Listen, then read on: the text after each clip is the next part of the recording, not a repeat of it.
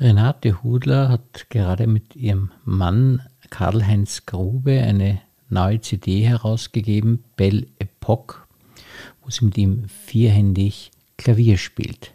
Hören Sie einen kurzen Ausschnitt.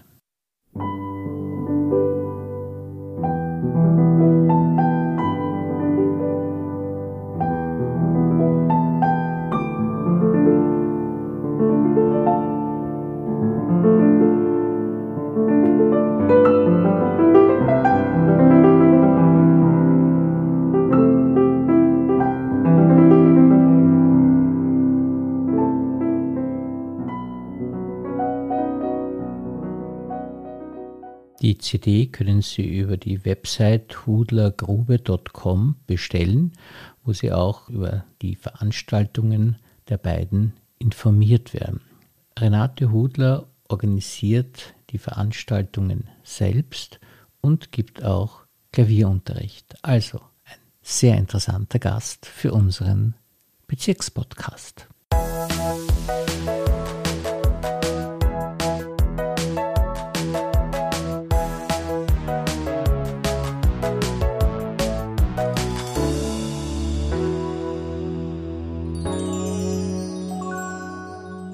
Herzlich willkommen, liebe Frau Magister Hudler, und vielen Dank, dass Sie sich für uns Zeit genommen haben. Danke, ich freue mich sehr, heute dabei zu sein und freue mich schon aufs Gespräch. Ja, und das wird sehr interessant werden, weil es wirklich äußerst vielfältig ist, was Sie machen. Was mich immer interessiert an Künstlern, besonders interessiert an Künstlern, ist natürlich, wie Sie zu den Künstlern geworden sind und ob das sich schon in der Kindheit abgezeichnet hat bei Ihnen, dass Sie mal Pianistin werden. Ja, das hat sich eigentlich bei mir von selbst ergeben. Als Kind wollte ich unbedingt Klavier spielen, habe da die Aufnahme von den slawischen Tänzen gekannt und das war einfach das Instrument, das ich unbedingt lernen wollte.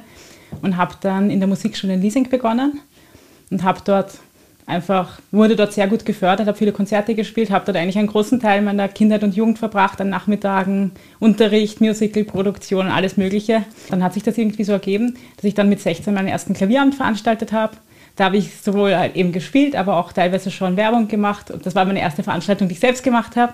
Dann ein Jahr später, wie ich 17 war, hat mein Klavierlehrer damals gemeint, ich soll doch die Aufnahmeprüfung für Konzertfach sofort machen, weil man die meistens nicht schafft beim ersten Versuch. Dann habe ich noch ein Jahr Puffer, kann mich nochmal vorbereiten. Und dann hat das eigentlich ein relativ abruptes Ende gefunden, meine Musikschulzeit, weil ich die sofort bestanden habe und dann gleich mit dem Studium begonnen habe, parallel zum Matura-Jahr quasi. Da haben Sie also dann maturiert und nebenbei schon an der Akademie Klavier gelernt. Also genau, also im Konservatorium damals. Das klingt irgendwie nach einer traurigen Jugendzeit, weil Sie ja dann eigentlich kaum Spaß hatten, weil Sie entweder für die Schule lernen mussten oder Klavier üben mussten. War das so? Na, kann man nicht so sagen.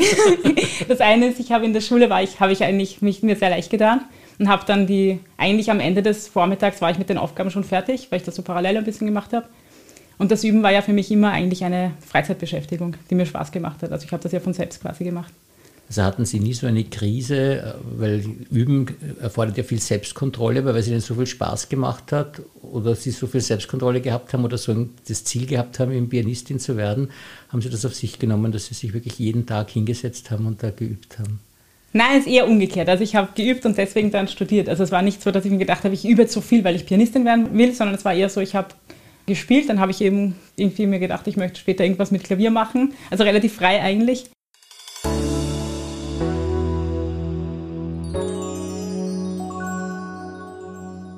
Ihre Eltern waren die glücklich darüber, weil es ist so, wenn das Kind Künstler wird, dann äh, denkt man sich ja auch mal, das ist ein brotloser Beruf oder so und macht doch was anderes. War das bei Ihnen auch so oder haben Sie Ihnen Da waren meine Eltern sehr tolerant, also die haben da eigentlich nicht widersprochen. Man muss sagen, wenn man es nicht wirklich machen will, von selbst, dann sollte man es eigentlich nicht machen. Also wenn man nicht wirklich Musik machen will. Ja, das habe ich schon oft gehört, nicht? Weil es doch ja. immer so Täler gibt, die man doch wandern muss und dann ja, geht es wieder bergauf einmal. Und äh, bei Ihnen ist es so, dass Sie eben, das haben Sie schon angedeutet, beim ersten Konzert auch so einen Hang zum Organisatorischen haben. Das heißt, dass Sie also nicht nur unter Anführungszeichen sich hinsetzen und jetzt spielen, sondern auch bereit sind, diese ganzen Vorarbeiten zu leisten. Also beim ersten Konzert war das so und ist das jetzt immer noch so. Beim ersten Konzert hatte ich ziemlich viel Unterstützung, halt auch vom Elternverein und von den Ressourcen der Musikschule. Und ich habe dann eben nach meinem Studium gemerkt, dass mir das ziemlich viel Spaß macht, die Programme zusammenzustellen und ein Thema zu suchen oder einen roten Faden, das ist eine Sache, und auch eine Location zu finden. Und das Organisatorische, das habe ich eigentlich Ich habe ja in Mauer im Bezirk in, beim einem Benefizkonzert gespielt, jedes Jahr, so über sieben Jahre. Und habe da eigentlich jedes Jahr ein bisschen mehr von der Organisation übernommen, bis ich, glaube ich, beim letzten Mal eigentlich dann schon einen großen Teil gemacht habe. Es macht mir einfach Spaß, die Sachen auch selbst zu organisieren. Es ist natürlich auch ziemlich viel Arbeit, oft auch Bürokratie und auch ein ganz anderer Modus als das Spielen. Und das ist ein klassischer Fall des Learning by Doing, weil genau. umso öfter man es organisiert, umso besser weiß man schon, was alles notwendig ist, damit genau. es gut läuft. Jetzt machen Sie es auch so, dass Sie Ihre Konzerte und Sachen selbst noch organisieren. Genau, also einige Konzerte organisiere ich selbst. Es gibt natürlich immer auch Konzerte, wo ich angefragt werde und mit Sängern spiele oder Auftritte habe, mit Chören auch oft. Nochmal zurück zum Studium. Da stellt man sich irgendwie auch so nett vor, weil sie ja mit lauter Künstlern auch zusammen sind und so äh, aufgeschlossene Menschen sind, wo es, äh, so stelle ich es mir mal vor, ich weiß nicht, nie mit Künstlern zu tun gehabt. So. Aber ist das auch, hat das auch eine fröhliche Seite oder wie ist das? Beim Studium selbst, was halt, was man vielleicht auch nicht so weiß, es ist halt ähm, relativ selektiv. Also bei den Aufnahmeprüfungen sind so um die 100 Leute, die das studieren wollen. Es werden dann, sind aber 10 Plätze frei nur. Und im Prinzip die Leute, die hinkommen, es sind viele auch aus Asien, die mit Studienabschluss eigentlich schon kommen und dann einfach in Wien noch ein Studium machen. Das heißt, es ist eigentlich relativ, die Latte liegt ziemlich hoch, wenn man von der Musikschule kommt. Und man ist eigentlich auch als, wenn man von der Musikschule kommt, eigentlich so ein bisschen ein Ausnahmefall. Weil die meisten doch Vorstudium machen oder einen einfach schon früher quasi dort sind.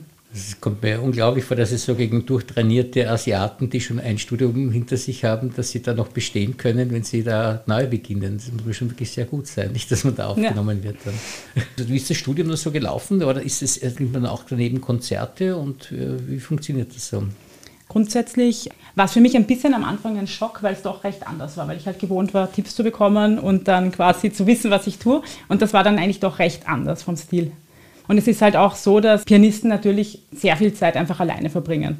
Also, dass man sich vorstellt, dass man sich sehr mit, viel mit Künstlern austauscht, das ist eigentlich gar nicht so sehr, weil es doch so eine Sache ist, wo jeder für sich tut. Ich habe dann aber Lehrer gewechselt und war dann in einer Klasse, wo mein Professor immer alle Studenten gleichzeitig unterrichtet hat. Und das war sehr interessant, weil man einerseits irrsinnig viel Repertoire kennengelernt hat und andererseits natürlich auch von den anderen Kollegen und Kolleginnen lernt, weil man ja sieht, wie die selbst spielen und wie die das so machen. Das war eigentlich sehr interessant. Ist es so, dass da ein bisschen eine Konkurrenz zwischen den einzelnen Schülern in der Klasse ist oder arbeitet man da auch zusammen und gibt sich Tipps? Das war ein großes Glück, weil das war eigentlich in der Klasse sehr, sehr kollegial. Mhm. Es gibt auch einige witzige Geschichten. Es war eigentlich, ich war in der Klasse die einzige Österreicherin und alle meine Kolleginnen waren aus China oder Taiwan. Und das war manchmal halt auch, gab es so kulturelle Missverständnisse, die ziemlich lustig waren. Einmal erinnere ich mich, hat eine Studentin eine Stelle gespielt mit Oktaven, ziemlich schwierig. Und der Professor hat ihr irgendwelche Tipps gegeben und wollte, dass sie wieder spielt und hat dazu auf Japanisch gesagt, Doso.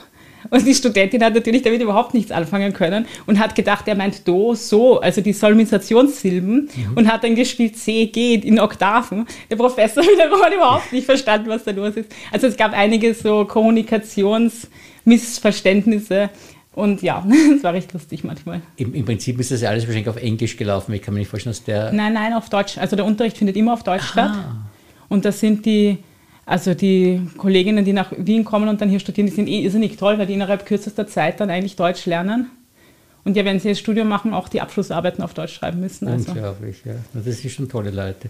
Und bleiben die dann in Österreich in der Regel? Haben Sie noch Kontakt mit denen oder verschwinden die dann wieder? Ja, das Traurige ist, die meisten gehen eigentlich wieder zurück.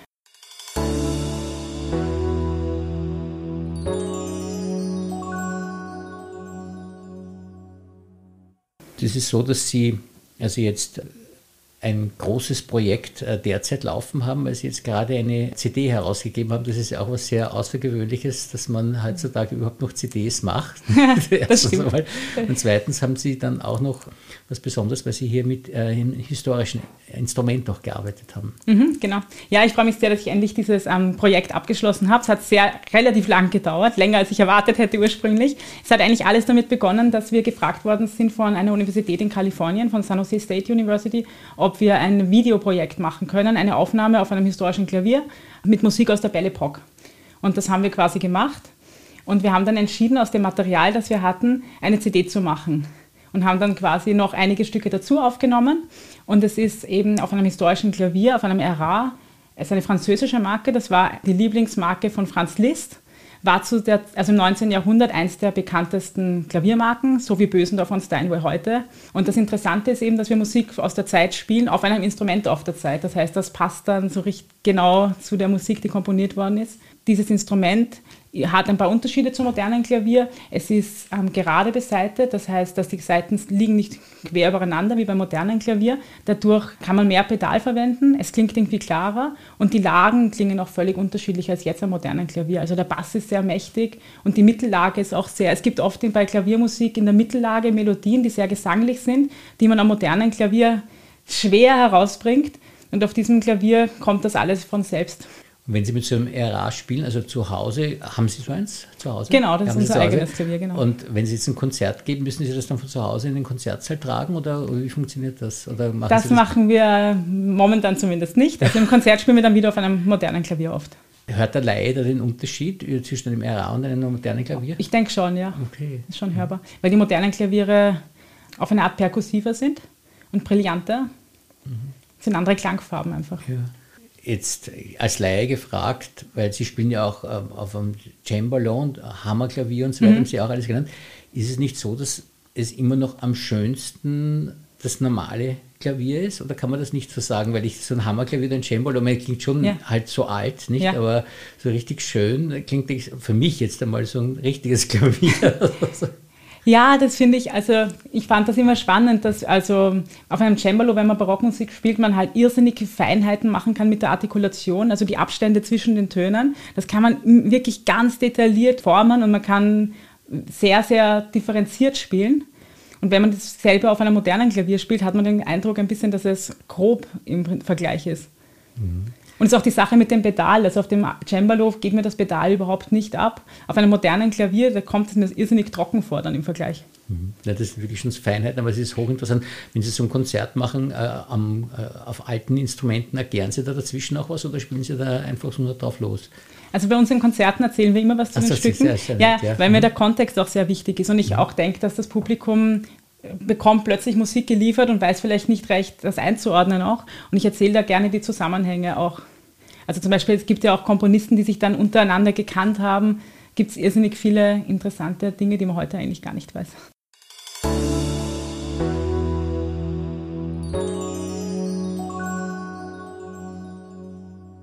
Es ist so, dass es ja Komponisten, also Klavierkomponisten gibt, die äh, selber auch tolle Pianisten, wie Liszt zum Beispiel, haben die äh, noch anspruchsvoller gespielt. Das ist nur so ein Klischee, das mir im Kopf rumschwirrt, dass also der Liszt hat besonders komplizierte Sachen, weil er so toll spielen konnte. Und einer, der das nicht, äh, also nicht selbst Pianist war, professioneller, hat das nicht in der Form gefordert von den Leuten, die seine Stücke spielen. Ja, auf jeden Fall. Also, also das Gute ist, es gibt ja viele Komponisten, die selbst Pianisten waren.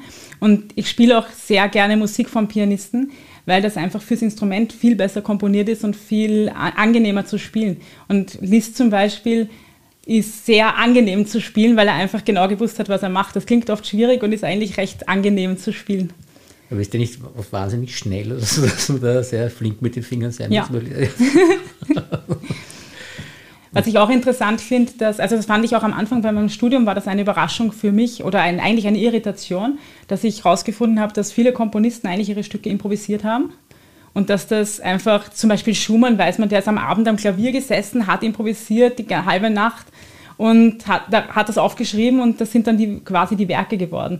Und zugleich im Studium war das halt sehr äh, minutiös. Man muss jede Note vorher überlegen, wie man sie spielt, das ganze Stück von vornherein planen und dann spielt man jedes Detail genau, wie es in den Noten steht. Und das hat eigentlich überhaupt nicht zusammengepasst. Und genauso gibt es auch diese, eben diese frühen Aufnahmen von Schülern, von Schülern von Chopin oder von Schülern von Clara Schumann, Schülerinnen.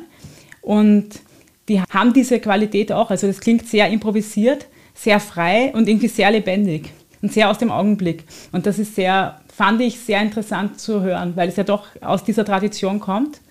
Und was auch interessant ist, also zum Beispiel Rosenthal, ein Enkelschüler von Chopin, der spielt Stücke von Chopin und, oder Kosalski, die machen einfach dann Verzierungen, Improvisationen, was er heute nie wagen würde, das Werk von Chopin anzurühren. Aber das war zu der Zeit üblich und eigentlich auch mitgedacht von den Komponisten. Wie halten Sie es jetzt, wenn Sie sich von den Enkelschülern hier inspirieren lassen? Machen Sie dann auch so Improvisationen dazu oder, oder wagen Sie es dann doch nicht? Oder wie machen Sie es selber? Manchmal, es kommt darauf an, teilweise schon. Ja. Und das erklären Sie dann auch im Publikum, dass Sie sagen, ja, die, erzählen Sie über die Enkelschüler und sagen, die haben das so gemacht und diese Freiheit. Äh, und dann leisten sie sich das eben auch und improvisieren aber dann anders als die Enkelschüler. Das heißt, die machen dann andere Improvisationen oder machen sie dann die gleichen wie die Enkelschüler? Ähm, Improvisation mache ich ein bisschen, aber eigentlich hauptsächlich geht es um die Tempofreiheit, die damals sehr viel mehr ähm, gemacht wurde als heute. Also heute werden die Stücke sehr oft auf eine moderne Art gespielt, alles in einem Tempo, eigentlich egal, ob das jetzt Bach ist oder Schumann oder Chopin oder Stravinsky, ist im Prinzip vom Interpretationsstil oft sehr, sehr ähnlich. Und ich versuche mir, was üblich war, an Interpretation zu der Zeit auch anzueignen und das auch nachzuempfinden. Und da war halt die Tempoflexibilität, das war einfach eine wichtige interpretatorische, ein Tool quasi, das man verwendet hat. Gibt es da also Diskussionen unter Pianisten heute, wo sie sagen, ja, ich spiele das in dem Tempo und der andere in dem Tempo und was ist jetzt das Richtige? Oder wird das nur so anerkannt, dass man sagt, aha, du machst das so oder der macht es anders? Oder gibt es da auch so, ich sage jetzt mal Diskussion und nicht Streit, aber so eine Art, also Auffassungsunterschiede? Gibt es auf jeden Fall. Also ich finde interessant, mein Mann ist ja auch Pianist, wir haben ja das Klaviertour Hudlergrube gegründet und auch, also das ist ja die CD, die ich aufgenommen habe, ist ja auch eine vierhändige CD, also nur mit vierhändiger Klaviermusik. Und das Interessante ist, dass wir beide eigentlich, wir spielen sehr unterschiedlich, sind aus völlig unterschiedlichen Klaviertraditionen, weil ich in Wien studiert habe, er hat in den USA studiert, in Kalifornien und auch in Tschechien Doktorat gemacht und hat eher so russische Schule. Und trotzdem uns beiden ist wichtig Tempofreiheit und bestimmte Pedal, auch der Einsatz von Pedal und bestimmte klangliche Vorstellungen. Aber trotzdem machen wir es komplett anders und das ist oft sehr interessanter Austausch.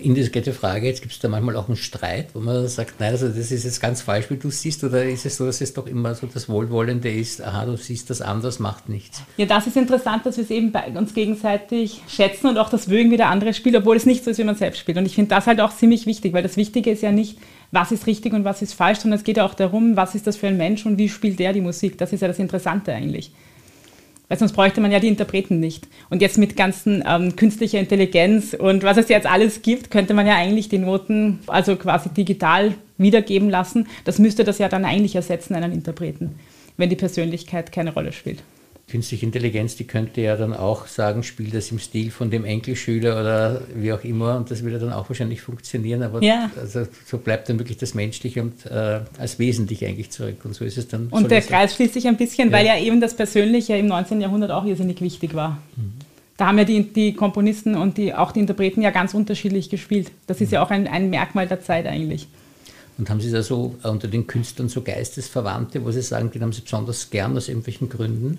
Ja, ich bin ein ziemlicher Fan von Robert Schumann.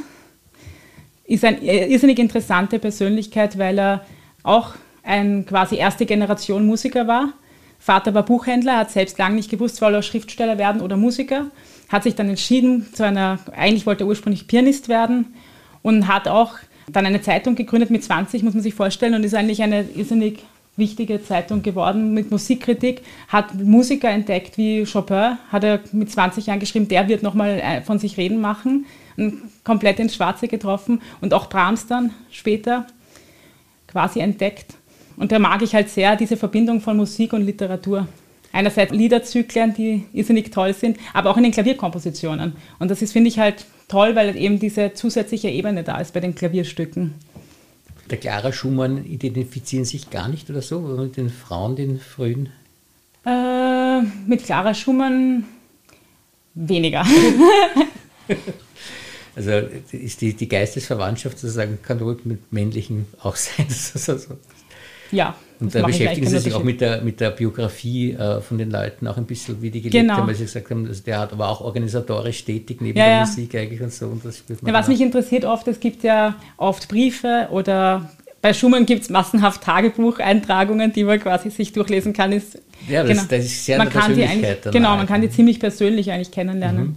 Und mich interessiert halt immer auch, wie die gelebt haben und was die eigentlich so, was da der Hintergrund war. Also Schumann zum Beispiel, die Musik, die er komponiert hat, ist irrsinnig viel Tanzmusik eigentlich, die Klavierstücke. Es wird halt oft so als absolute Musik betrachtet und man nur die Noten und man spielt es. Aber das war eigentlich oft Tanzmusik und der ist auch selbst tanzen gegangen. Also die haben ja irgendwie, das waren ja quasi Menschen wie heute auf eine Art. Und sind Sie auch eine Tänzerin? Ah, Lustigerweise eigentlich ursprünglich gar nicht. Aber ich habe jetzt ja ein neues Programm gemacht mit 20er Jahre Musik und da fand ich das auch irrsinnig spannend, weil das ja auch oft die, das war, also ich habe so ein Programm gemacht mit Musik, also dem frühen Jazz, der von der Klassik eigentlich, also von Impressionismus beeinflusst war, von der europäischen Kunstmusik. Und gleichzeitig gab es Komponisten in Europa, die vom Jazz beeinflusst waren. Und das sind halt dann auch, kommen schon auch Modetänze der Zeit vor. Und da hat mich halt interessiert, wie das so wie das funktioniert, weil es halt, finde ich, wichtig ist, wenn man etwas spielt, dass man auch weiß, wie das getanzt worden ist. Und ich habe jetzt tatsächlich nach der Pandemie begonnen, Charleston zu lernen. Es macht ziemlich viel Spaß und ist auch interessant, mal was Neues zu lernen. Ja, da muss man unglaublich fit sein, glaube ich, bei dem Charleston. Ja, es ist, ist ein ziemliches Workout. macht sehr viel Spaß, ist auch sehr improvisiert. Also im ja. Prinzip gibt es da Pattern, die man lernt und dann verschieden kombinieren kann. Aber wenn ich mir so recht überlege, auch eine gute Kompensation zur äh, Klaviermusik, weil da sitzt man doch viel und bei dem Charleston bewegt man sich dann, das ist vielleicht für den Körper ganz gut, wenn man sich hier und ja, da auch das, das. Also das Ausgleich zwischen zwei Stücken mal ein bisschen Charleston tanzt. Mhm. Also sie sind wirklich sehr, sehr breit aufgestellt, das merkt man in allem, was sie bis jetzt erzählt haben. Und das ist auch besonders schön, dass sie auch Privatunterricht geben und äh, Schüler unterrichten und ihnen sozusagen ihr großes, breites Wissen, das sie haben, auch hier weitergeben. Wie funktioniert denn das? Ja, das macht mir besonders viel Freude. Da habe ich eine kleine, aber feine Klasse von Klavierschülern, die sehr interessiert sind, was mich sehr freut, also auch an klassischer Musik nämlich interessiert. Da habe ich vor allem in der Pandemie dann eigentlich auch begonnen, noch mehr zu unterrichten. Habe das auch studiert, also neben dem Konzertfach dann auch relativ früh begonnen, die Pädagogik dazu zu studieren. Das ist ja auch so, wenn man jetzt sagen muss, ehrlicherweise, man kann von der Kunst gar nicht mehr so leicht leben. Nicht? Das ist schon so ein zweites Standbein, tut ganz gut, nicht, wenn man das auch hat. Also, ja, und es ergänzt sich wirklich irrsinnig gut, weil man vom Unterrichten, also ich profitiere davon selbst auch irrsinnig, weil man kommt auf neue Ideen und lernt auch für sich selbst eigentlich vom Unterrichten. Und vielleicht, wenn Sie dann mal älter sind und nicht mehr so flink am Klavier sind, können Sie dann Ihre Schüler äh, organisieren, dass die dann äh, als Konzerte auftreten oder so. Und ja, das ja. ist auch so eine Perspektive, eine schöne. Man sagt, das war ein Schüler von mir und Das der stimmt. kann jetzt auch auftreten schon.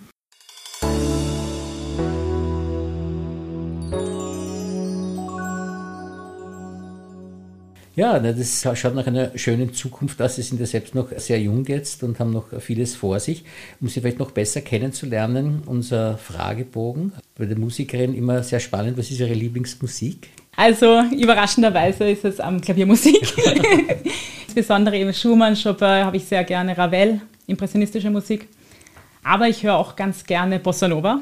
Ist vielleicht überraschend.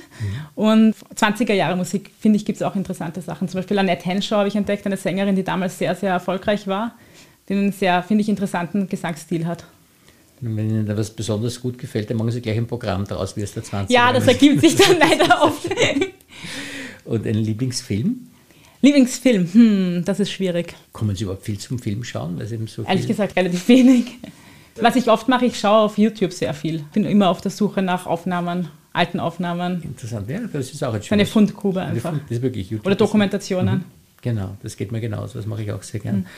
Kommen Sie zum Lesen? Haben Sie ein Lieblingsbuch oder so? Da geht Sie das gar nicht aus? Ja, lesen, das mache ich sehr gerne. Geht sich halt manchmal fehlt die Zeit. Ja. Ja, da habe ich eigentlich einen Autor, den man heute, ich glaube, der wurde jetzt aus dem Kanon, literarischen Kanon gestrichen, Jean-Paul. Den finde ich irrsinnig toll, wenn man viel Zeit zur Verfügung hat und die Nerven hat, die ganzen Fußnoten hinten nachzulesen, was damit gemeint ist, weil er sehr viele Anspielungen macht, die sich natürlich, die aus der Zeit kommen. ja die Aber es- Pflegeljahre hat er geschrieben. Genau, ja. ja genau ja. Das Sieben ist, Ks gibt irrsinnig. und gar nicht leicht zu lesen. Ich muss es sehr Ja, ja. bewundernswert, dass Sie das, sich da durchbeißen, nicht? Weil das ist ja nicht Ja, die ja. einfachste Sprache, die er da geschrieben, die er geschrieben hat. Es hat sich ergeben, weil halt Schumann hat, da gibt es eben diese Briefe und er hat Clara Schumann empfohlen, sie muss unbedingt Jean-Paul lesen, Pflegeljahre. habe ich es auch probiert. Also beim ersten Mal, wie ich das gelesen habe, war ich danach einfach irgendwie auf eine Art fassungslos, weil so wie, was war das jetzt? Genau, aber es ist interessant, weil auch es, ähnlich wie bei Schumann, der halt sich selbst zitiert in unterschiedlichen Klavierwerken, ist bei Jean-Paul auch oft, dass dann irgendein Charakter plötzlich in einem anderen Buch auftaucht. Oder Jean-Paul selbst in der Vorrede irgendwie sich selbst, über sich selbst schreibt. Also es ist irgendwie so sehr witzig und interessant und fast modern eigentlich in der. Ja, das stimmt. Das Jean-Paul ist wirklich also moderner Weise nicht ganz leicht zu lesen, aber eigentlich schon hat sehr viele moderne Aspekte. Und wieder was Banaleres, eine Lieblingsspeise, haben Sie sowas? Ähm, Kaiserschmarrn. Ja, das mache ich auch gerne. Und eine Lieblingsfarbe Lieblingsfarbe ist blau. und bevorzugter Urlaubsort. Ah, Urlaub mache ich gerne, also bin ich gerne in der Natur. gerne, wo, wo ich wandern und schwimmen kann, wo ich das kombinieren kann. Mhm. Also Gibt es da irgendwas, was Sie empfehlen können, wo Sie sagen können, das ist besonders schön? Oh, ich finde, Kreta bietet sich da mhm. sehr an, weil da kann man, ist man relativ schnell im Meer und auch wieder kann man auch in den Bergen sein. Und eher im südlichen Teil, weil im nördlichen ist es, glaube ich, ja. windig, gell? muss man aufpassen. Gell? Ich, war, einmal dort, aber im nördlichen, da bin ich ins Wasser gegangen, weil die Wellen so hoch waren. Und ich bin auch ziemlich gerne in Kärnten, also mit dem Rad unterwegs. Mhm. Ja, Kärnten. Von See zu See. Das stimmt. Und wenn Sie den Satz ergänzen müssten, ich bin, was würden Sie dann sagen? Würde ich sagen, ich bin klassische Pianistin. Ja. Und haben Sie ein Lebensmotto? Würde ich das von Schumann nehmen auch. Ohne Enthusiasmus wird nichts Rechtes in der Kunst zu Wege gebracht. Ja, das ist ein sehr schöner Gedanke. Vielen, vielen Dank für dieses wirklich sehr interessante Gespräch. Vielen Dank, dass ich da sein konnte.